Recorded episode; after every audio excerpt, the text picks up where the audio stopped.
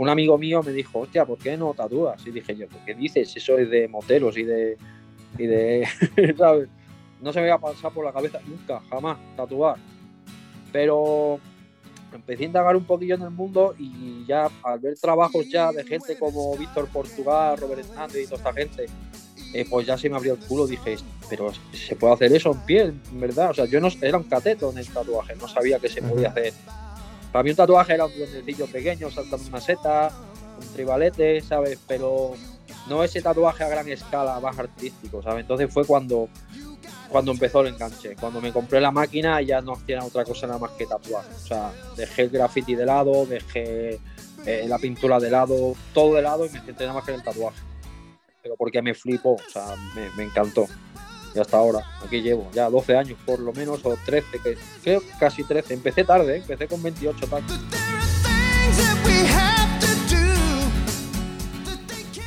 Gremio de Tatuadores, episodio número 12. Buenos días, buenas tardes o buenas noches. Bienvenidas y bienvenidos a Gremio de Tatuadores, el podcast para profesionales, aprendices y entusiastas del tatuaje. Mi nombre es José Luis Hernández y me gustaría que me acompañases en este programa en el que comparto contigo conversaciones, curiosidades y experiencias relacionadas con el mundo del tatu. En el programa de hoy hablamos con el gran Chani Berlanga. Aunque nació en Mallorca, él se considera extremeño, ya que se trasladó allí cuando era pequeño. Ahora es uno de los artistas más reconocidos a nivel nacional, pero sus inicios, como el de muchos grandes artistas, no fueron sencillos. Chani era un escritor reconocido de graffiti y aunque sus amigos le animaban a tatuar, a él no se le había pasado por la cabeza hacerlo nunca. No fue hasta que descubrió los tatuajes de Víctor Portugal cuando entonces, como dice él, se le abrió el culo y el tatuaje se convirtió en su vida. Te dejo que escuches el episodio completo.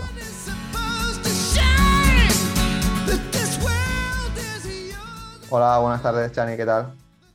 ¿Qué pasa? Buenas tardes, chaval. Aquí estamos con el COVID. bien, bien. Sigo vivo. sigues, te encuentras bien, ¿no? Me has dicho. Sí, estoy fuerte, estoy strong. Por dentro, ¿eh? Por fuera parece que estoy hecho una mierda, pero estoy bien. bueno, me alegro, me alegro que estés, que estés mejor.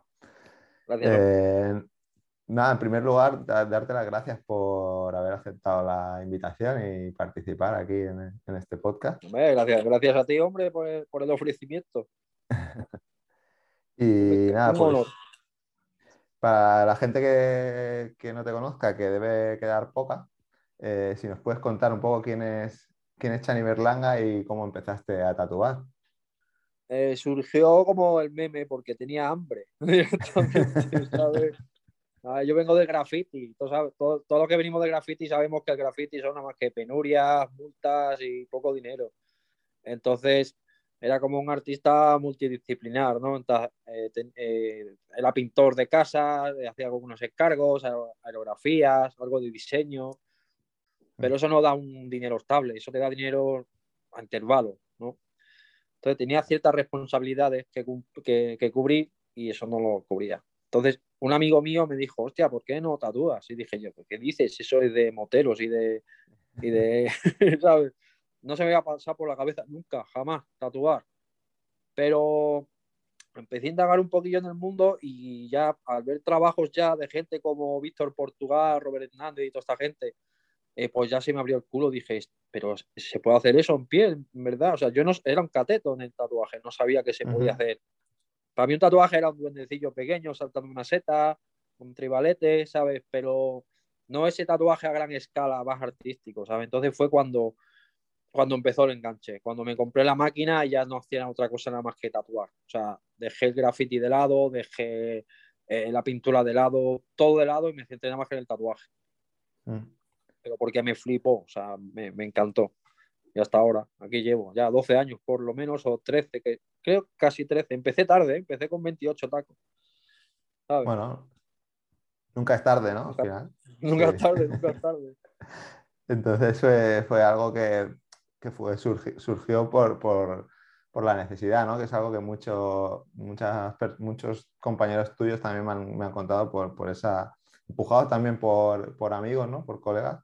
Eh, y, entre esa necesidad de, yo también, yo ya tenía cierta fama del graffiti, sobre todo fama local, aquí a nivel de Extremadura, y esto tenía bastante fama con el, con el graffiti. Entonces, había gente que me pedía directamente que le diseñara yo los tatuajes, ¿sabes? Entonces, eh, yo le hacía el diseño, el boceto, lo que sea, y se lo tatuaban en otro lado. Entonces ya ah. dije yo, ¿qué hago? O sea, ¿sabes? Entre lo que me dijo mi colega y, que diseñaba para otra gente, digo, pues, ¿por qué coño no lo tatúo yo? ¿Sabes? Y así empezó todo. cierras el círculo, ¿no? Empiezas, lo diseñas tú, lo tatúas tú. Y el trabajo es, tuyo. Eh, eh, ¿Eres, eh, ¿Eres grafitero o escritor de, grafiti? De graffiti? Que he visto un vídeo por ahí. De graffiti. Grafitero es palabra de policía. escritor de graffiti. Yo empecé a pintar graffiti en el 97 veces ya me he pegado un montón de años pintando graffiti. Lo que pasa es que ya también llegó un punto que el graffiti ya no me llenaba mucho, ¿sabes? Ya era pintar por pintar, ya mis amigos del graffiti de aquí se habían ido fuera. Ya como que me empecé a apagar un poco. Ahora estoy volviendo a retomar un poco el graffiti, porque el torso ha venido a vivir al lado, el posi está por aquí también, entonces estamos volviendo a pintar.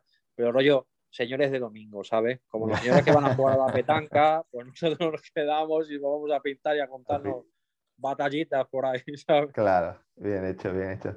Mm. Eh, sí que he visto, por eso te preguntaba lo de grafitero, escritor de grafiti, porque he visto un vídeo tuyo que corre por ahí por YouTube, de hace, del 2010, que, que, lo especificaba. Sí, sí, con una cara yonki ahí, ahí estaba fatal, ¿eh? Fumaba, mogollón en esa época, joder. Eh, tabaco, eh, cuidado. Nunca fumaba por Esa de hippie. ¿Por, ¿Por, qué elegiste Chani Berlanga y no 12FX, que es como... como... Porque yo tenía ya la fama con mi firma de graffiti, con 12FX, ¿vale? Eh, FX porque yo fui de la clip de los FX de, Nueva York, no lo ponía porque yo quisiera. A mí el poem de los FX me metió los, los FX a raíz de otra clip que hizo, que se llamaba Next Level. Entonces, eh, eh, quería desvincular, o sea, no quería usar mi fama del graffiti para darme un empujón en el tema del, en el tema del tatuaje. Quería que el tatuaje fuera totalmente desvinculado al graffiti, ¿sabes? Mm.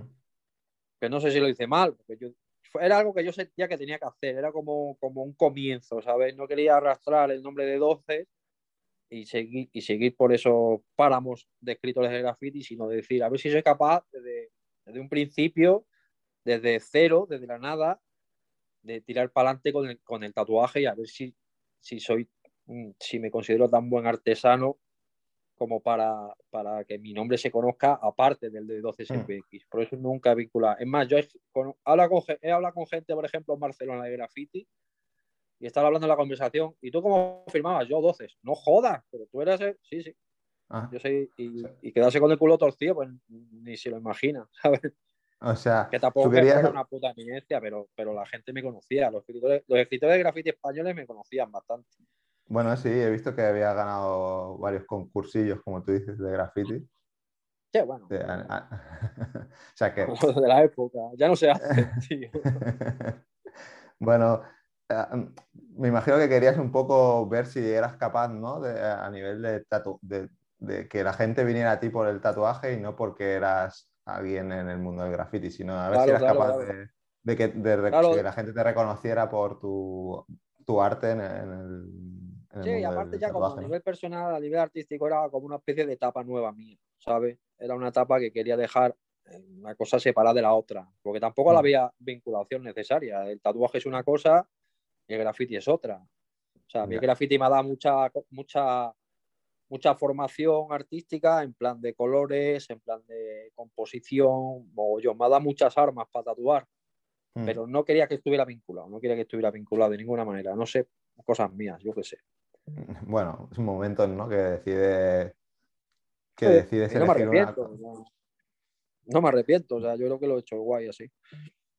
Sí, hombre, ahora hoy en día creo que, la gente te conoce más por el tatuaje, ¿no? Que quizá por el, por el tema de, graffiti. De, graffiti me conoce, me conoce, la gente de mi edad, la gente claro. 35 para arriba y gente del graffiti, gente exclusivamente escritores de graffiti, la gente de fuera no. Que graffiti mm. también es... La fama de graffiti es un poco como la fama que de, de los que juegan al Warhammer, ¿sabes? Que seguro que hay uno que es un puto máquina y le conocen ahí Y le conoces los que juegan al Warhammer y son unos frikis también. Entonces, el graffiti es eso. O sea, el graffiti solo te conoce eh, la, policía y, los, y, los, los, que están igual de enfricados que tú, en verdad. Pero bueno, sí, el, tatuaje me ha abierto a más gente también, ¿sabes? Tatuadores, no tatuadores, y gente que le resultó gracioso, pues yo, yo que sé por qué. ¿Empezaste, ¿Empezaste a tatuar de manera autodidacta o hiciste alguna formación? A ver, yo me fui, yo, yo pagué un curso, yo no sé para qué lo pagué, vaya, que fue en los cursos que hacía Alquimia antes, ahí en la calle Espada, que era una estafa de cursos que te cagas, o sea, te daban un maletín con una máquina de bobinas, ¿no? Pero era una máquina chinorrera de color militar y te, con, tres bobinas diferentes. Era como un kick como para hacerte tu propia máquina, rollo Lego, hmm. ¿sabes? Sí. Y luego lo que me explicaron allí, pues era como que un poco al revés de lo que es Yo me vine aquí, o sea, eran como cuatro días de curso por ahí. Me valió 1.500 pavos, ¿eh? 1.500 pavos. Que es que me acordé. Eh, eh, me acuerdo hace 12 años de que, de, que, de que pinté una Harley, estuve eh, aerografiando una Harley dos meses y con la pasta que cobré de esa Harley directamente me fui a Madrid, del tirón. Y pagué la estafa esa, vine aquí, y claro, pues yo en mi casa, con los cuatro colegas subnormales que tenía, pues venga, pues hazme esto, hazme lo otro, pero lo bueno es que nunca me flipé, o sea, siempre empecé, empecé haciendo cosas muy pequeñas, ¿sabes? Muy pequeñas, o sea, rollo, una, si hacía una calavera la hacía así, soy, precursor del microrealismo, chaval. Hacía, yo qué sé, o una letra china, ¿sabes? No me flipaba, ¿sabes? No decía, venga, te voy a hacer medio brazo. No, no, no. Yo, eh, siendo consciente de mis capacidades técnicas, pues iba haciendo poco a poco. A lo mejor eh, hacía una calavera así y me pegaba cuatro horas. Ahora, me quedaba guay. Quedaba bien.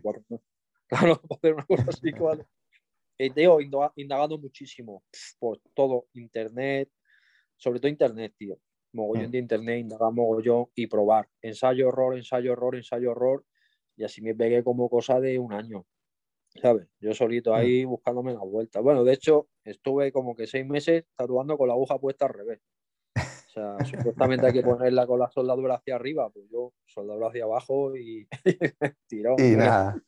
Sí, eso que has comentado de, conocer tus limitaciones es algo que también me explicó eh, Javi Mete Tintas el otro día, que era eh, justamente eso, que, que también tuvo la precaución de hacer, de conocer sus limitaciones y empezar en pequeño, que hoy en día mucha gente se flipa, ¿no? Y empieza ya haciendo brazos. Yo que sabes qué pasa, que yo, yo cuento mucho con que yo siempre he tenido muchísima vergüenza ajena y muchísimo, muchísima vergüenza al fracaso, digamos. Bueno, fracaso, mm. ¿vale?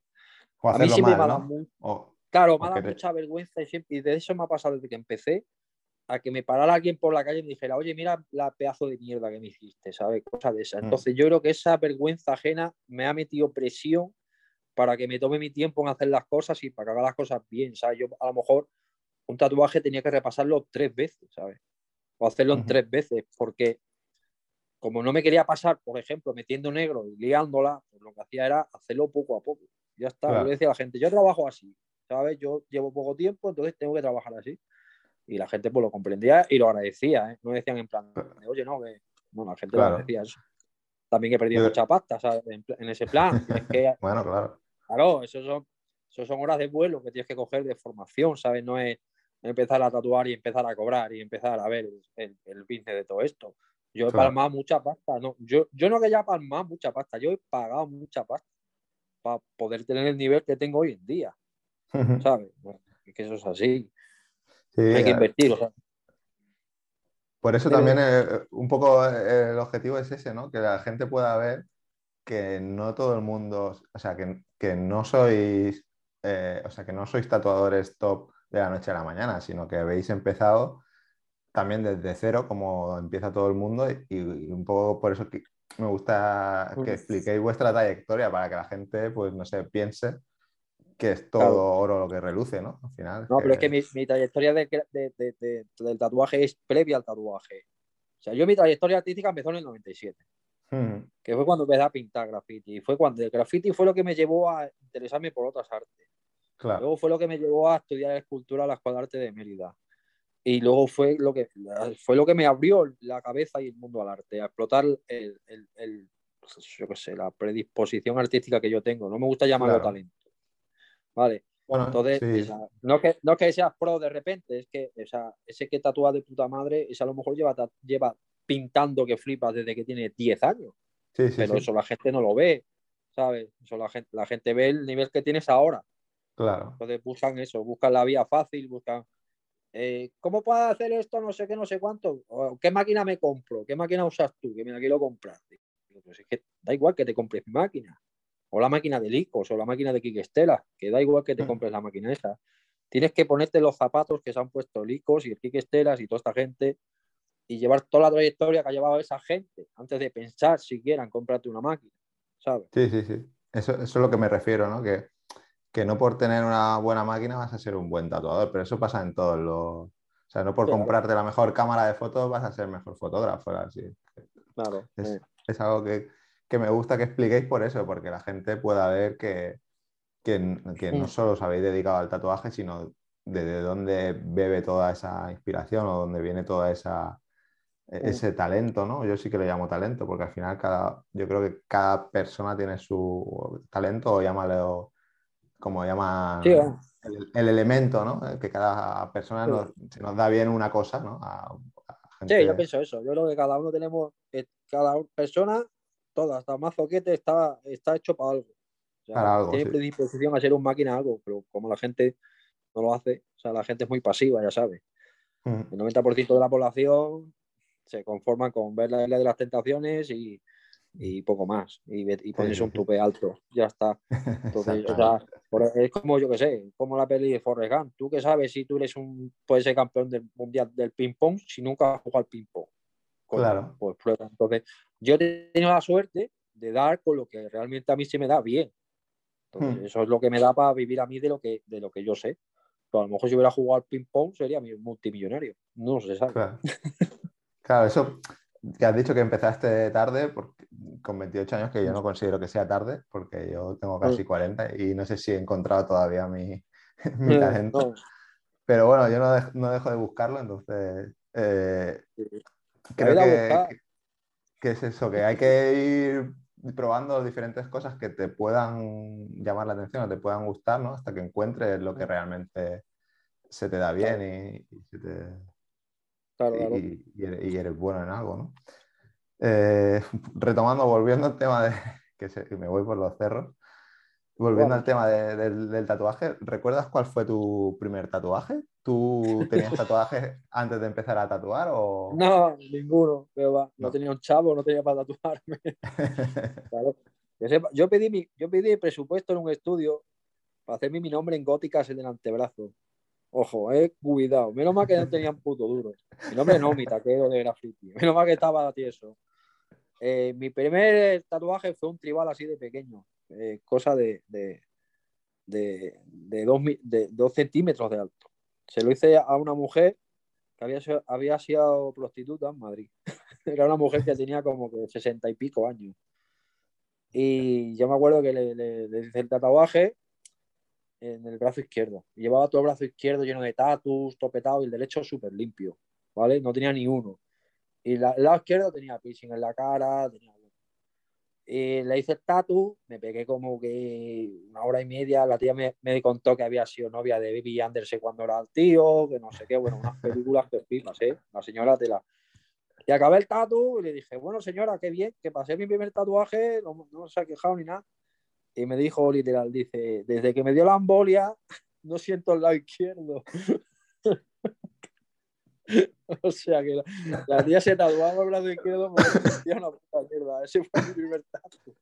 O sea, por eso, por eso no sé qué. Tengo una foto para ahí con la señora, sí, ¿eh? Tengo una fotillo para ahí. Hostia, qué anécdota más buena. Sí, sí, eso fue el primero, ¿eh? Joder, de todo. Eso para no, para no olvidarlo, ya ves. Ya, de por sí, el primero supongo que siempre es algo especial, ¿no? Sí, yo, pues imagínate si sí yo iba cagado, yo me acuerdo que iba cagado. Yo iba cagado, pero la primera vez que pinché dije, hostia, cómo, cómo mola esta mierda, tú. Es que lo recuerdo perfectamente. Dije, joder, cómo mola. La sensación me encantó, tío. Y mira que eran máquinas cacharreras, que ya no eran pen, que eran máquinas de, 200 gramos la máquina más 100 gramos el tubo, ¿sabes? Que era, tenías 300 gramos de máquina en la mano, ¿sabes? Y tenías que ir la a primera que la gimnasio. coge, parece la primera máquina que coges se encendía, parece que, que, que has cogido una motosierra. Porque va, me flipó. Hay que, estar un- hay que ser un poco sanguinario también para ser buen tatuador. Poquito, ¿eh? Poquito, no fliparse, ¿sabes? De gustar las agujas y la, y la sangre, ¿no?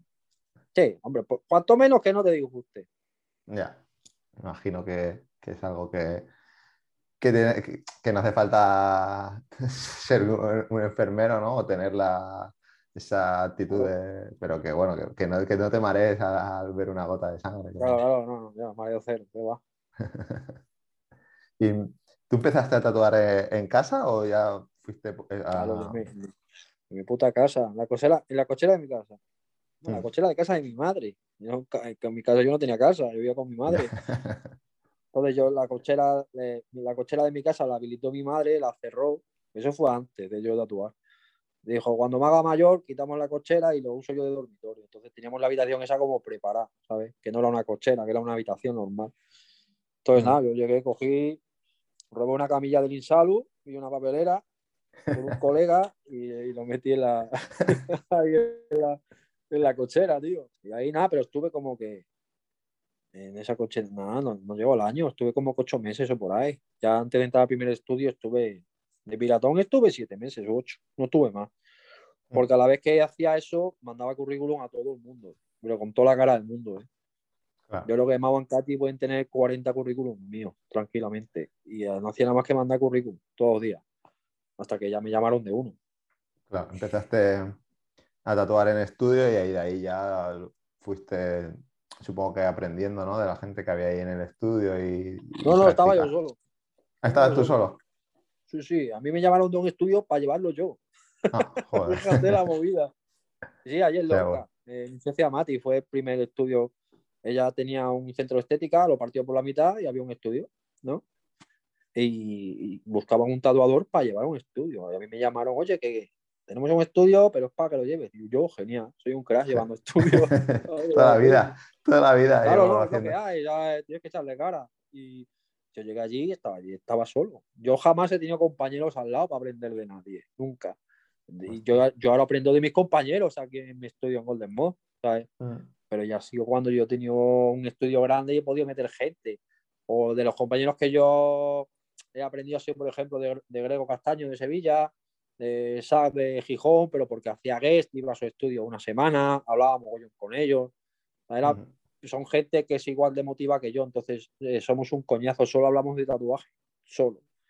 Tatuajes, de técnicas, estamos así todo el día, ¿sabes? Entonces son gente que te aporta muchísimo, ¿sabes? Cosa que echo de menos en la gente de ahora tampoco, que la gente ahora tampoco, tatuadores de ahora, yo echo un poco de menos que se hable de técnicas con otros tatuadores, que no es porque sea más hermético, tío, es porque eh, hay poca formación, ¿sabes? En el mundo del tatuaje ahora hay tanta cosa que hecha ya, eh, tanto set de tinta hecho, tanta máquina ya hecha, tanto cartucho hecho, que ya está, de- está como que de más hablar de técnica, ¿sabes? Eso Ujú. como que se está, es como se está perdiendo un poco, ¿sabes? Entonces, cuando le hablas a uno de estos de diluir la tinta con Larios, te ponen cara de que eres un puto extraterrestre. No se busca tanta información como antes, ¿sabes? En la era digital, ahora que tenemos toda la información en la mano, o sea, cualquiera, o sea, el conocimiento del mundo lo tienes en tu puta mano la- ahora mismo. Tienes un móvil ahí, tienes Sí. todo el conocimiento del mundo. Pues cuando ha pasado eso, hay más catetos por metro cuadrado en, en todos los ámbitos del mundo que antes. O sea, que cuando había que ir a la biblioteca a buscar información, había más gente inteligente que ahora. Ahora, una, una- eh, yo, por ejemplo, los domingos, hay gente que me pregunta unas cosas que digo, tío, ponlo en el puto Google. Búscalo en O Google, sea, ¿no? O sea, en serio, o sea, ponlo en el puto Google. Si Google te lo va a decir, ¿para qué mierda me preguntas a mí esto? ¿Sabes? Yo creo que también nos hemos vuelto muy, muy cómodos, ¿no? De, pues si alguien nos lo dice, nos lo resuelve, ¿para qué me voy a molestar yo en probar o en... Pero, tío, en y la, puta y la puta autosatisfacción. O sea, eso que Sí, sí. O sea, yo llego a conclusiones yo con mis putas teorías y indagando mucho y tal, no sé qué. Eh, yo, por ejemplo, tengo una, una teoría escrita de, bueno, algún día la pondré para ahí, de lo que es la resistencia de, eh, de lo que es el electro de la máquina, cómo influye en la resistencia, la resistencia de la piel y en, el grosor del pigmento, ¿vale? Eso yo lo escribí, no rollo, rollo tratado de loco, no rollo de, no rollo ecuación, pero sí un poco rollo así para pa, rollo tal. Y yo escribí eso y yo luego cuando, cuando yo me leí eso dije, hostia, qué, qué guay que he escrito yo esto. O sea, que no me, ha, no me ha venido nadie a contármelo. O sea, que yo a la base de tatuar he, llegado yo a esta conclusión por mi trabajo de campo, ¿sabes? Sí, sí, por tu trabajo. Claro, no lo mismo Google que Claro, claro, tío. Entonces, yo qué sé, es como que eso, como que a la gente le da un poquito igual, ¿sabes? Que a mí también me da un poco igual la gente, ¿sabes? Pero, pero como que sea puta magia se pierde, tío. Eh, yo hay, de verdad, con pocos tatuadores hablo yo de, de rollo de técnicas y todo eso, pero porque, porque no siento la misma onda, no estamos en la misma vibración, ¿sabes? Eso, es otro rollo. Si empiezas a hablar con alguien y enseguida notas que ni le va ni le viene o que tampoco está muy pues receptivo. tú puedes, tú puedes hablar con alguien que sepa menos que tú, perfecto, pero, pero yo hablo para la gente que, me atiende. O sea, yo va uno que, estoy hablando y está mirando por la ventana, ¿sabes? Directamente que le den por culo, ¿sabes? ¿Sabes? O sea, eh, es que ser tonto también se elige a veces, ¿sabes? ser un necio hay veces que es elección propia. Eso está claro. Yo, creo, que, yo creo que hoy en día eh, ser un necio es eh, elección 100%, porque con, lo que tú decías, ¿no? Con toda la información que tenemos, no saber de algo es no tener ningún interés en, aprender de lo que sea.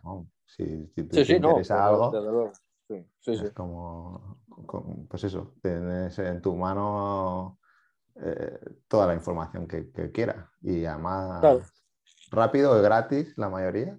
Si, si queréis profundizar ese tema, pues sí, pero mm. volviendo un poco, reconduciendo esto, em, ¿cómo decidiste montar tu, propio estudio? ¿Cómo estabas cansado ya de, dar vueltas por diferentes estudios o no, no, da muchas vueltas por muchos estudios. Simplemente quería, yo quería montarme un estudio como centro neurálgico, digamos. Quería un estudio propio para tener un sitio al que volver.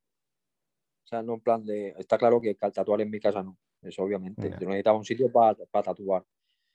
Yo me considero extremeño. Yo nací en Mallorca, pero yo, yo me he criado en Extremadura. Entonces, a mí Cáceres me gustaba mucho para montar mi estudio. Es un sitio que está muy. O sea, teniendo coche, porque el tren es una mierda y todo eso. pero está un poco abandonado por las administraciones. Sí, sí. Mejor, mejor. Que aquí no queremos que venga. Estamos muy a gusto. El, tema es ese, que Cáceres está, en está muy céntrico en España, ¿sabes? Tiene Sevilla dos horas, tiene Madrid a dos horas y media, tiene Lisboa a dos horas y pico, ¿sabes? Entonces digo, bueno, pues planto aquí un estudio, ¿sabes? Y ya está. Lo que pasa es que se me fue de las manos, porque primero planté uno pequeñito, luego eh, metí gente a trabajar porque hacía, había demanda y yo no abarcaba, y luego monté otro más grandecito y luego había más demanda y ya monté el que tengo ahora que es el, que tengo al lado de la Plaza Mayor. ¿Cuántos sois? Actualmente somos, actualmente somos cuatro. ¿Cuál? Somos Carlos Galán, eh, Alex BR, Alex Bravo, su hermano, que va a entrar, va a entrar ahora, Roger, Roger Bravo, y yo. Y Andrea, que es la son manager y la anilladora y la que nos pone las pilas a todos. Esos somos los que estamos. más es, eh, más. Eh, suele venir el Mirwan, suele venir, va a venir el Tarek ahora dentro de poco, viene bastante peña de que. Sí, imagino que, eh, en Cáceres o bueno, en Extremadura no es un sitio como puede ser Madrid, Barcelona o Sevilla, que hay estudios que das una pata a una piedra y sale un estudio de tatuaje, ¿no? hay un millón. También, ¿no? Millón. Sí, sí, uh. yo, cuando, yo abrí, cuando yo aquí abría Cáceres había como cuatro estudios. Mm. Pues, fue a abrir yo y al año, dos años o por ahí, pues a lo mejor había 15, tío. Lo que pasa que era, ¿sabes? A lo mejor hay algún chaval que lo hace bien, que dices tú, mira, este chaval tiene más nota, no sé qué. Pero son nada excepciones. O sea, a lo mejor hay, los estudios que hay, a lo mejor hay dos, que puedo decir yo, ¿sabes? Eh, son artistas. Lo otro es lo típico, lo, que hay en toda España, los dos por uno, todas las mierdas esas, ¿sabes? Y, luego al final que cada, que cada estudio tiene su tipo de público, ¿no? Al final la gente que va a tu estudio no, no, es gente que no va a ir a un estudio de los, de los, otros. Y hay gente que va a los otros estudios, no es gente que sean tus potenciales clientes, ¿no? Son, gente que no... No, pues esa es, la, esa es la eterna discusión que tengo yo con la gente que se queja por redes, de la gente que pone eh, oferta de dos por uno, oferta no sé qué, no sé cuánto de flash, luego se, te metes en su portafolio y, ves que no aporta nada. O sea, no aporta absolutamente nada. O sea, hace eh, los tatuajes del Pinterest chimpón, mm. ¿sabes? Entonces, ¿sabes? Que llega un punto que eh, no se trata de que, o sea, de que se cobre 100 pavos más, más barata la pieza. Se trata de que la gente tiene que ver de por qué tú cobras 100 pavos más, más caro a la pieza cuando el otro se la puede hacer igual o parecida del Pinterest, ¿sabes? Entonces, hay veces que en, eso, en esa problemática de la competencia el 90% eh, de las ocasiones el tatuador es el que tiene que mirarse el ombligo y decir, yo soy el que tiene que aportar algo al cliente, que el cliente vea la diferencia de ese precio, porque la gente habla de educar al cliente, educar al cliente, ¿qué coño vas a educar al cliente? ¿Qué mierda es eso de educar al cliente? El cliente quiere un tatuaje y punto. ¿Sabes? Es como si yo voy a, como si yo voy al, yo qué sé, al taller y le digo al tío, cámbiame el aceite o no sé qué. Y me dice el tío, es que también tienes que hacer esto de cambiar de las gomas, tío, es que no sabes de coches o qué. Digo, no, tú, el mecánico eres tú, ¿sabes? Tú eres el que me tienes que decir lo que hay que cambiar o lo que no hay que cambiar. Y si yo veo que merece la pena cambiarlo, y si tú me convences como mecánico, claro. Pues entonces estoy igual. Hay que educar al cliente. ¿Tú qué mierda vas a educar al cliente? Si gente que realmente le gusta el tatuaje son el 10%, el 90% restante son clientes potenciales, pero que el tatuaje le importa tres pollas. Quieren un tatuaje bueno. Y ya está. o, el, que no lo quiere barato, el que no lo quiere tal. Pero no vas a educar a la clientela. Tienes que educarte tú primero y, darle a, la clientela algo que le haga que se le abra el culo para ir a tu estudio. Sí, tienes que, aportarle valor, lo que decías tú, ¿no? Aportarle algo de, valor, ¿no? Cuanto menos estilo, cuanto menos estilo. Aquí se habla mucho de bla, bla, que la competencia, que qué cabrones que tira los precios, pero toda la peña hace lo mismo, tío. O sea, el Instagram es el puto día de la marmota. Hmm. El Instagram es el día de la marmota, tío. Vas pasando, sobre todo la gente que hace el Black y plas, plas, plas, tío, las mismas fotos, las mismas cosas, las mismas otra vez, una y otra, y una, y una y otra, y una y otra. El león, la brújula, ¿no? Claro, entonces, ¿qué trabajo de autor va a buscar uno que sepa de tatuaje? ¿Qué trabajo de autor? ¿Sabes? La gente que se tatúa con el Milwan, se tatúa con el Milwan por el estilo del. Claro. No por la calidad del trabajo del Milwan, no porque sea un person, es por la, porque van a llevar una pieza de Milwan y va a ser identificable. ¿sabes? Mm. Pues es igual y al final el tatuaje va a acabar en eso, va a acabar en trabajo de autor, trabajo de, que los, tatuadores que, que, vivan bien del tatuaje va a ser eso. Gente que busca tu estilo, porque les mola y punto. ¿sabes? Y pagan lo que sea por hacérselo, ya está. Al final, yo creo que eso pasa en, todos los sectores, ¿no? Al final es como una burbuja que la gente se suma al carro porque hay la, la creencia de que ser tatuador mola y se gana mucha pasta. Y luego esa burbuja llegará un momento de que la demanda pues, no será tan alta o lo que sea, explotará y realmente quedará la gente que, que sean artistas ¿no? del tatuaje claro. Y alguno, quedará, por ahí, pero, ¿sabes? Hmm. Que es que al final la gallina no da para tanto, ¿sabes? La gallina no da para tanto o la gente se aburre de tatuarse o de tatuarse eh, chiquitatu, hmm. ¿sabes? Al final todo cambia. Entonces, llega al punto que es, que es así, que es que al final eh, el que sobre... Bueno, yo he vivido crisis del tatuaje, pues estuve en 12 años tatuando hmm. desde el primer boom que hubo, que el, primer boom fue las agujas Cheyenne. Las agujas Cheyenne hizo que, que la gente se apuntara a tatuar, porque era relativamente fácil. Y luego ya el segundo boom fue el de las redes sociales, que ese fue el boom grande. tal.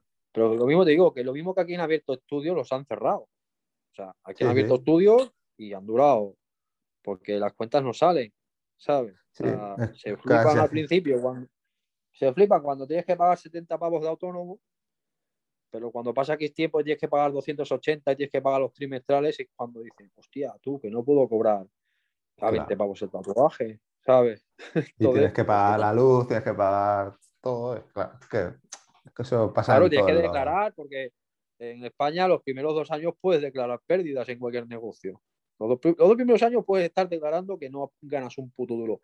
Pero a Mm. partir del segundo año ya viene Hacienda, ya te dice, "Ch, ¿tú A ver qué tienes por ahí. ¿Del puto aire o qué? Claro, entonces Sí, sí. cuando dicen, uy, ya tatuar ya no mola tanto, loco. Te quería preguntar por dónde viene tu, tu- en qué te inspiras, ¿no? A la hora de diseñar, a la hora de, de tatuar. ¿Cu- cu- ¿Cuáles son tus influencias, ¿no? En qué... A ver, mis influencias de. Es que en verdad no tengo ni puta idea. Eh, yo creo que tengo tanto tengo tanta mierda como en la puta cabeza que es- tengo ahí como una tormenta, como una, una tormenta constante de cosas, ¿sabes?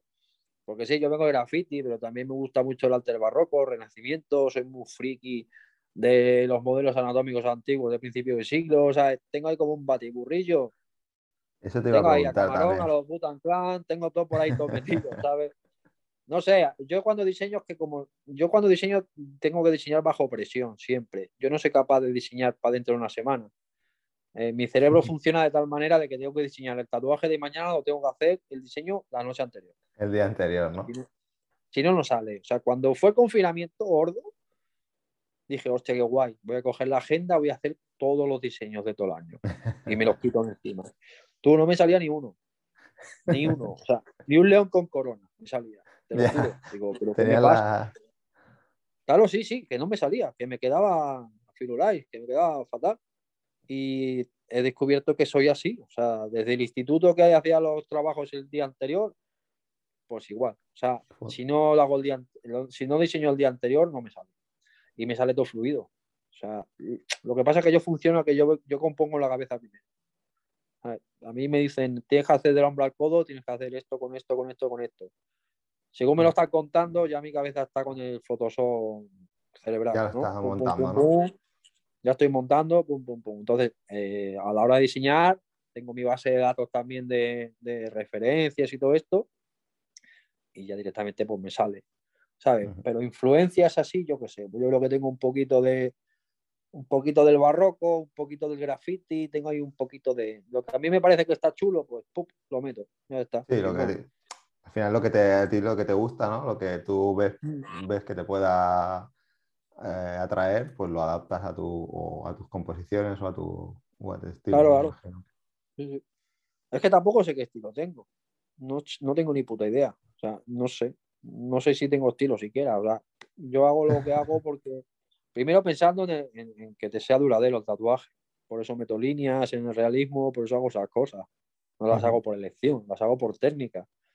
Claro. ¿sabes? Y, y a raíz de ahí, yo qué sé, a lo mejor eso es un poco lo que puede definir mi estilo, porque yo no me considero que tenga estilo, yo, yo, considero, yo tatúo lo que yo considero que es estético, quizá, con lo que yo considero que al cliente le va a, a potenciar el brazo, o le va a molar más, o yo qué sé, un poco 50 ¿sabes?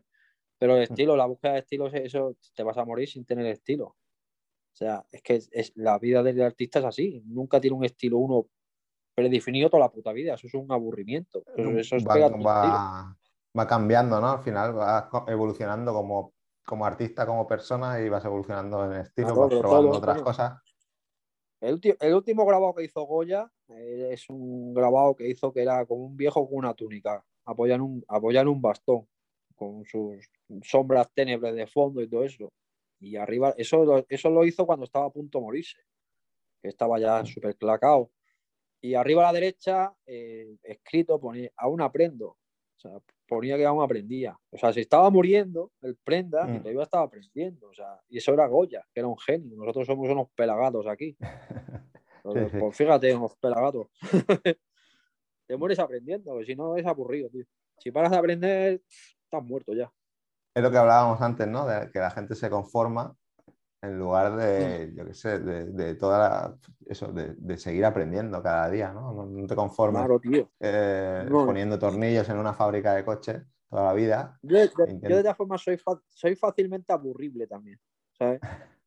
No sé si tengo alguna puta mierda de esa de déficit de atención, no sé qué mierda me pasa, pero yo, por ejemplo, no podría estar todo el día tatuando Black and Grey. Para mí sería una condena, tío. A mí me flipa hacer Black and Grey, me gusta mucho. O hacer Mm. todo el día Neotrad y también sería una condena, tío. O sea, yo creo que hago tantos estilos, pero porque realmente me aburro. Me aburro de si hago tres retratos seguidos en una semana que me ha tocado, al cuarto, al cuarto día me estoy cabreando ya. Digo, no quiero hacer otro puto retrato. Cámbiame la cita para 15, aquí 15 días que. no, encima no puedes cambiarla. o sea, que, es que los clientes son los primeros. Claro, claro. Volviendo un poco, no sé, al tema de influencias o. No sé si tienes algún referente o algún tatuador que diga que, que te haya servido de, de guía de... guía no, de guía no, porque yo, yo simplemente veo los tatuajes y flipo. A mí el, tatuador vivo eh, actualmente eh, que me parece más increíble se llama Steve Moore. Steve Moore. su Instagram es Get More, Get Moore Tattoos o algo así. Bueno, ese tío me parece que está en el, en el 2056. Me parece que mm. está ese tío.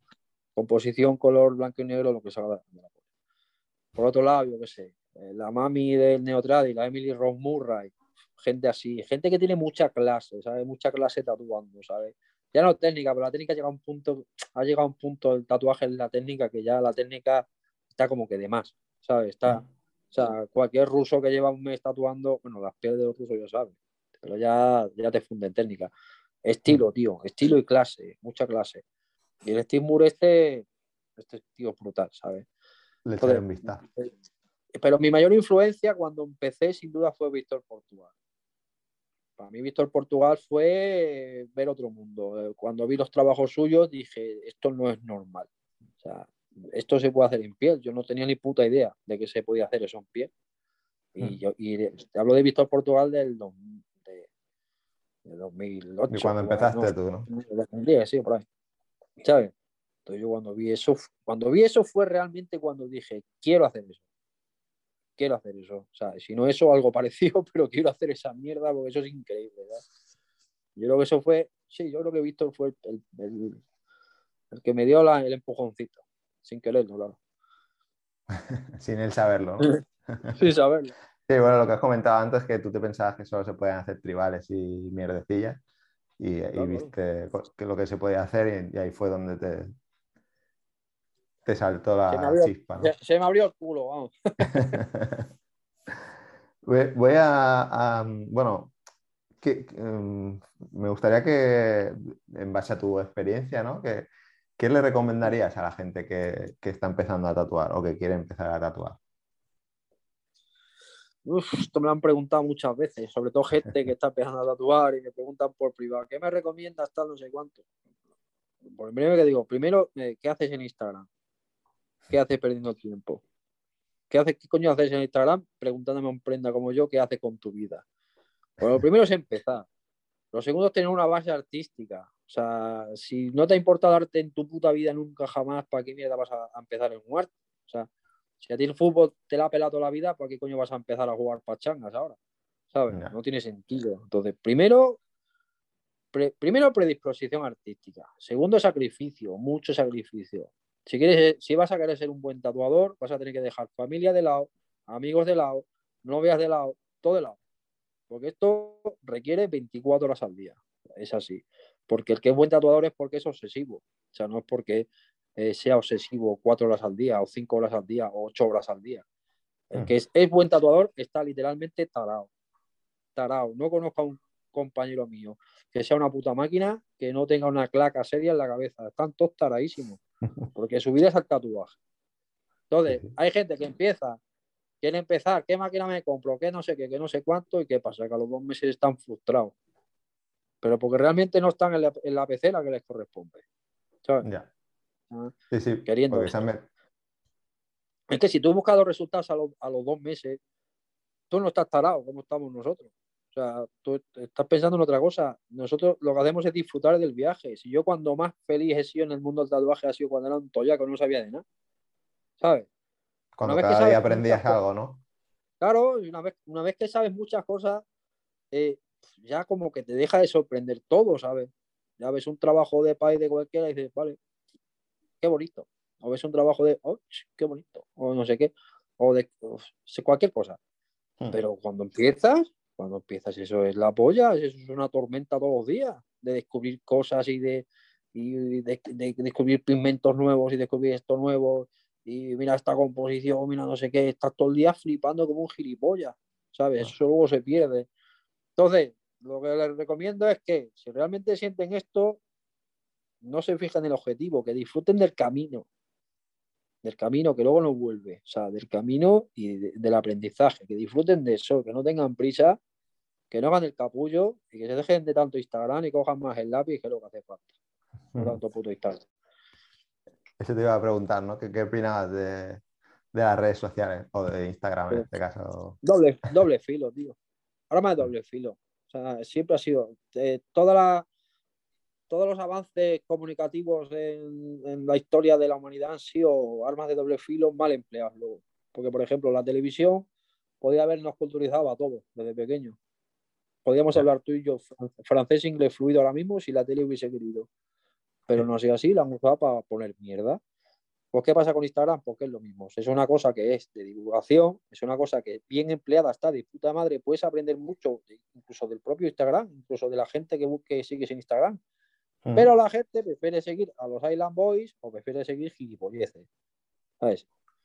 Entonces, ¿qué pasa? Pues es una herramienta mal empleada. Yo la empleo para mi trabajo.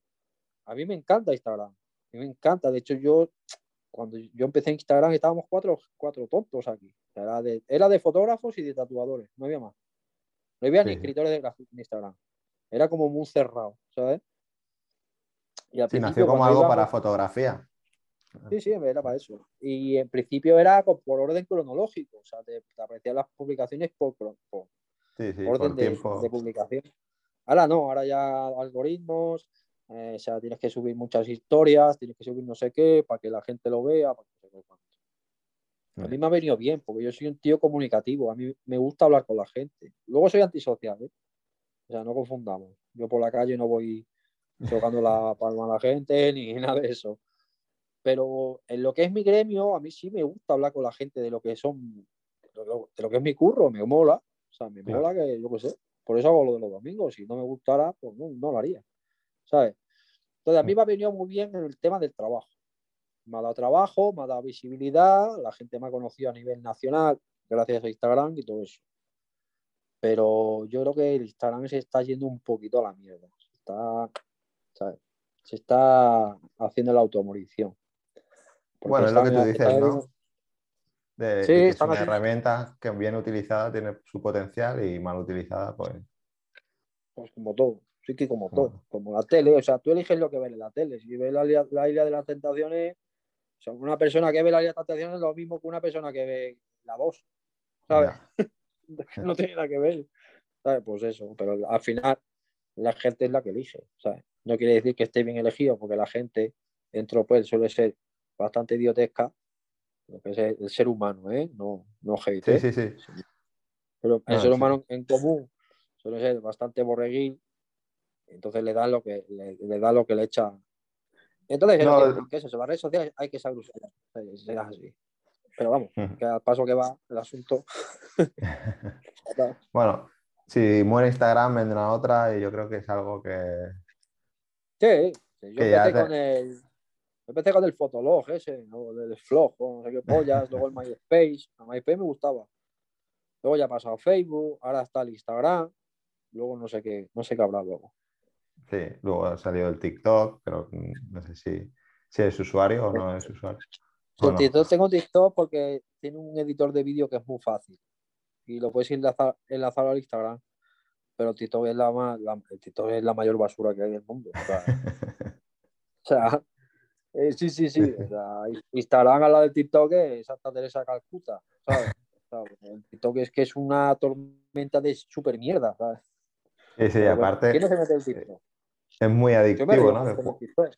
Cuanto Sí, más sí. lo usas, más, más, o sea, lo usas y se ve a ver un vídeo y ahí pasado media hora estás ahí. Sí. Le das- con el De- dedo, al final te pegas una hora ahí viendo gilipolleces.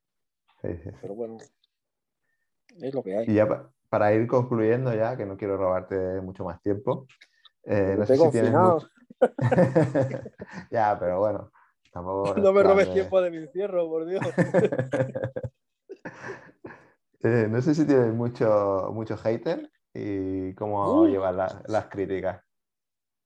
No, Sí, sí. me da igual. Te da igual, ¿no? A ver, a mí me han, escri- a mí me ha escrito esta para amenazarme y todo. Sí. A mí, a mí si, no me amenazan, si no me amenazan una vez a la semana o dos, yo no estoy contento, no estoy a gusto, digo, algo pasa, aquí algo mal hay. es lo que conlleva, tío. O sea, eh, a ver, tontos en, en, todos lados. Y yo soy, yo soy consciente, bueno, y no tontos, a lo mejor son gente lista, pero yo soy consciente que yo no voy a caerle bien a todo el mundo. Qué puto aburrimiento, ¿sabes? Ni lo pretendo. Entonces, eh, que, que, te odien es que va, eso, eso va atado, eso va atado. Si hay a lo mejor un 70% de, de, gente que te aprecia, pues seguro que hay un 30% que te odia. Por lo que sea, por gente frustrada, tío. O sea, yo no soy frustrado, yo no odio a nadie. Yo creo que yo no tengo la capacidad de odiar. O sea, yo sí te tengo que pegar dos hostias, te las pego, pero no te odio. O sea, simplemente te las pego. ¿Sabes? No digo, hostia, cómo odio a este tío. ¿Eh? No, te pego dos hostias y ya está. Entonces, hay gente que odia, pero luego dices, es que pobrecito. O sea, hay que ser frustrado de cojones para meterse en el Instagram de otra persona, ver lo que está diciendo, o sea, observar todo lo que está diciendo y luego amenazarle por Instagram diciendo, tío, pues si sabéis, si sabéis dónde está mi estudio, todo el mundo sabe dónde está mi estudio. Sí. Yo siempre eso digo, tío, Golden Moss, calle Pintores 8, para coger cita y para que te dé dos hostias, tienes que ir ahí. ¿Sabes? Si quieres. Para las dos hostias no hay que coger cita, eso es, eso es en el momento. Eso es el walking, ¿no? Claro. es que... Entonces, ¿qué pasa? Porque son, son gente que está muy aburrida, de ah, no sé qué, no sé qué, ¿sabes? Si sí, te quieres dar no dos me... hostias, vienes sin nada. No me cabe, no, o sea, no, no acabo de comprenderlo, o sea, de que o sea, que no puedes caer bien a todo el mundo, eso es algo evidente, mm. pero de ahí a que la gente, bueno, caiga, hay gente sí, sí. de todo, claro. Sí, hay gente que está frustrada con su vida y, y, y eh, refleja sus frustraciones en, en, otro, y no sé. Pero bueno, no, me, eso, me sigue sin entrar en la cabeza.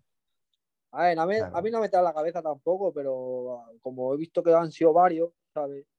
Luego han sido, luego las, esta, eh, ver, estos, estos son malos, pero no son malos del todo, porque te lo ponen con su nombre y todo. O sea, por lo menos dicen, oye, soy yo, soy, soy así de mongolo, hazme caso. Pero es que luego, sí. luego están las ratas, las ratas camboyanas, que son los que se hacen los perfiles falsos, y están todo el puto día metidos en mi Instagram, todo el puto día, todo el puto día, y un día se les cruza la claca y ya te ponen a no sé qué, no sé cuánto. Esos son los peores, porque esos son los que van de amigos, y esos son pues, eh, un tatuador del pueblo de al lado, no sé qué, gente que está viendo que tú tienes trabajo y que ellos se están comiendo una puta mierda, ¿sabes? Mm. Y en vez de preocuparse de su trabajo, se creen que, que como tú tienes más trabajo que ellos, se creen, te hacen a ti culpable, ¿no? De, hostia, sí. este tiene trabajo y yo no, me ha quitado el trabajo. No, si te he quitado el trabajo yo es que eres un matado. Así de claro. O sea, si tiene que venir una persona a quitarte el trabajo a ti, es que tu trabajo es una puta mierda. Punto. No eres profesional. O sea, no vales para esto. ¿sabes? No puedes decir que un tatuador te quita el trabajo, tío. Entonces no vales para nada. Pero te quita el trabajo sí, sí. si haces chiquitatus o haces, yo qué sé. Pero ni así. Sí, yo es que no hago, hago ofertas de chiquitatus. Ni las haré. No, eso es, eso es gente frustrada que, que, que reflejan su la, frustración. En la palabra es frustración y follar poco. La gente que folla todos los días no hace esas cosas. Que no, que no, te lo digo yo. tiene el tiempo y la mente ocupada en, en otras cosas. No, pero claro. está relajado, está relajado. Tú estás bien follado, tú estás relajado. O sea, sea, claro. sea, lo que sea, sea mujer, hombre, hetero, gay o lo que sea. Si tú estás follado, tú estás chill con el mundo, tío. No, no te metes con nadie. sí, sí, sí, sí. Como te decía ya, para ir, ir concluyendo, no sé, tengo aquí varias preguntas así más a nivel a nivel, bueno, personal tampoco, porque es una vez que, ¿por qué, ¿por qué otro modelo cambiarías tu Porsche? Supongo que lo has dicho ya alguna vez, pero no. eh, por el 911 4S tarda, pero va a tardar, va a tardar porque es muy caro. es muy caro, ¿no? Tienes que hacer mucho Es muy caro, es muy caro, tío. Es muy caro, pero yo que sé, a lo mejor cuando tenga 50 me lo compraré. Bueno, eso hay que tener siempre objetivos, ¿no? Hay que tener siempre. Eso no es un objetivo, cabrón. Un objetivo es seguir vivo. bueno, eso, es, eso, si algún día llega, tampoco voy a morir si no llega, ¿sabes? Yo estoy feliz con mi, con mi porchecito. Pero, pero algún día, Sunday. Y si no, pues me cogeré otro más bajo. Pero un 911 tengo que tener por cojones. Aunque sea el más viejo que haya, eh, tengo que tener. Perfecto. ¿Te, gustan los, Porsche, no? Bueno, por lo, que te he podido seguir en, sí, redes sociales. Me gusta, me, me, mola. Me compré uno, el primero que tuve, que fue el 986, que era mi, coche soñado cuando yo era pequeño, porque lo vi una vez en Mallorca, que fui a visitar a un tío mío, yo soy de Mallorca, y lo vi allí en el, Arenal y me cagué encima. Dije, ojalá un día pudiera tener yo eso, ¿sabes? Pues el día que pude, pues lo tuve. Y luego ya pasé al 987, que es el modelo más eh, que es superior, que es más avanzado. Y luego este se me ha quedado pequeño y ya, porque ahora quiero el 911. Claro, siempre hay que ir un poquito a más, ¿no? Como dando un saltito. que, si no me llega, que tampoco me muero, que con el que tengo, y, y, otra pregunta que es, eh, ¿de dónde sacas esas rarezas, como tú le llamas, esos cuerpos anatómicos que, he visto que, que, coleccionas o que... Buscando muchísimo. Yo todas las noches busco. Busco en eBay, busco en toda colección, busco en Etsy, busco en páginas de subastas americanas, perfiles de Instagram también que se dedican a, a la compra-venta de material antiguo médico, todo eso. Busco muchísimo, muchísimo, muchísimo. Hmm. ¿Por qué? Porque salen a venta, salen a la venta, pero a lo mejor son piezas que valen, yo qué sé, 15.000 pavos, ¿sabes? Hmm. no puedo comprar cosas así. Entonces, como yo soy más ratilla, pues tengo que buscar la ganga, tengo que estar siempre buscando, buscando. Hay que buscar, buscar, ¿no? entonces, todas las noches, aunque sea 20 minutillos, tengo ya mis búsquedas guardadas y pum, pum, pum. Eso y las alertas estas que te llegan al mail de los sitios y ya está. Mm. Pero vamos, que llevo sin comprar ya. Bueno, no, un mes. ¿Cuánto? Un mes y medio. Bueno, sí, te iba a decir. Que te trajiste una de Barcelona, ¿no? Sí, pero es que esa la tenía pagada, esa la tenía pagada de hace ya tiempo. claro, es que era una pieza, es, que es una pieza muy delicada. Entonces, eh, yo le dije al tío que ni se le ocurriera mandármela, que se esperara que yo subiera a Barcelona en cualquier momento, que me la guardara y que cuando subiera me la traiga yo. si no, ya me vino uno de Rusia jodido y ya aprendí de esa. Me vino uno de Rusia decapitado. no pagas un dineral por algo que luego te llega, te llega roto. Claro, tío, claro, claro. Y mm, una pregunta que es, bueno, ya sí que para ir concluyendo, que ya se nos echa la noche encima. Para una pregunta que hago siempre, que es la pregunta recurrente, ¿no? Que es, eh, ¿a quién te gustaría escuchar en, este podcast o a quién crees que, podría ser interesante que, hablara con él? A Mike Romero. Mike Romero. Sí. Mike Romero porque está muy sonado. ¿Del lettering has traído alguien? No, del lettering no. Pues Mike Romero es tu hombre. Tienes que traer a Mike Romero, que ese tío tiene la claca en la, puta cabeza. Y también es un tío de mi quinta, y también es un tío que sabe mucho, y es un tío que, es muy buen tatuador. Y buen colega, muy buen colega mío también. Genial. Ah, no has dudado mucho, hay gente que se lo piensa, pero tú lo tenías, lo tenías claro. Eh, tampoco lo tenía muy claro, me ha, entrado por aquí. me, ha llegado la, me, ha llegado la, cara de Mike de repente, no sé. También es, también sus historietas a Instagram y todo eso, que es un tío también resultó para esas cosas, ¿sabes? Entonces así, y es de Madrid, ¿sabes? Que de Madrid ya sabe la gente de Madrid tiene más labia. Es la capital. La capital. Y mm, por último, eh, ¿dónde, ve, dónde, ya lo has dicho varias veces, pero dónde puede, encontrarte la gente tatuando y, y, bueno, cuáles son tus perfiles en redes sociales? Pero que eso, cualquiera que ponga Sí, bueno, mi perfil de Instagram, Chani Berlanga, con Y y con B. No pongáis Berlanga con V, que cada vez que me la han puesto con V, me han, sangrado, los ojos, tío. Qué dolor. Chani, tampoco Charlie, ¿eh? Charlie me, me lo han puesto también muchas veces. Chani, con Y, Berlanga, todo seguido. Ese es el Instagram mío, es lo que más uso. El Facebook, ¿para qué coño lo vas a ver? Si ahí no pongo nada. Y tatuó en Golden Moss Tattoo, que es mi estudio, el, eh, en Cáceres. Cáceres capital, la capi, la capital de España, Cáceres. Genial, pues yo de todas maneras lo dejaré todo lo que, lo que hemos hablado en, las notas del programa para que la gente pueda acceder. Okay. Dejaré también el enlace a ese vídeo de hace 10 años, de 2010, por si alguien quiere No, no me ¿Quiere dejes eso, cabrón. No, joder, no, no. Bueno, no, eso no lo dejaré. Eso que si alguien quiere verlo, que lo busque. Sí, Sí, sí, que lo que busque, que lo busque. que lo busque. No se lo voy a poner fácil. Y Yo lo, vi, nada, yo lo vi hace tiempo, tío. Yo lo vi hace tiempo y dije, madre mía, tú. no lo habías no visto. sabía que estaba. No, no sabía que estaba.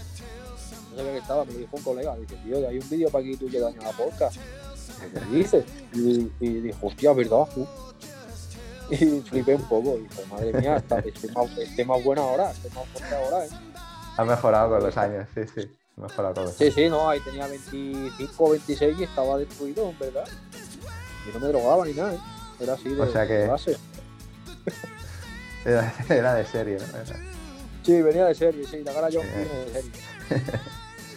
Oye, Chani, pues genial, muchas gracias por, de verdad, por, por tu tiempo. Ha sido una conversación súper amena y entretenida. Ok, Y- gracias a ti, hombre. Y nada, espero, cuando vuelvas por Barcelona, espero poder pasar a saludar. Hombre, para eso estamos, sí que sí. Un placer, tío. Que vaya muy bien.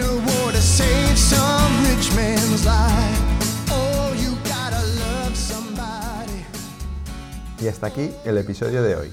Si te gusta Gremio de Tatuadores y quieres apoyarnos en este proyecto y seguir escuchando a profesionales del mundo del tatu, lo mejor que puedes hacer es dejarnos una valoración positiva en tu aplicación de podcast preferida y compartir estos episodios en tus redes sociales. Y recuerda que en marketingparatatuadores.com encontrarás más episodios como este y otros contenidos relacionados con el sector. Gracias por escuchar y te espero, como siempre, en el próximo episodio. Si quieres ser patrocinador o patrocinadora de este podcast y que tu marca o tu estudio tengan mayor visibilidad, no dudes en ponerte en contacto con nosotros en www.marketingparatatuadores.com.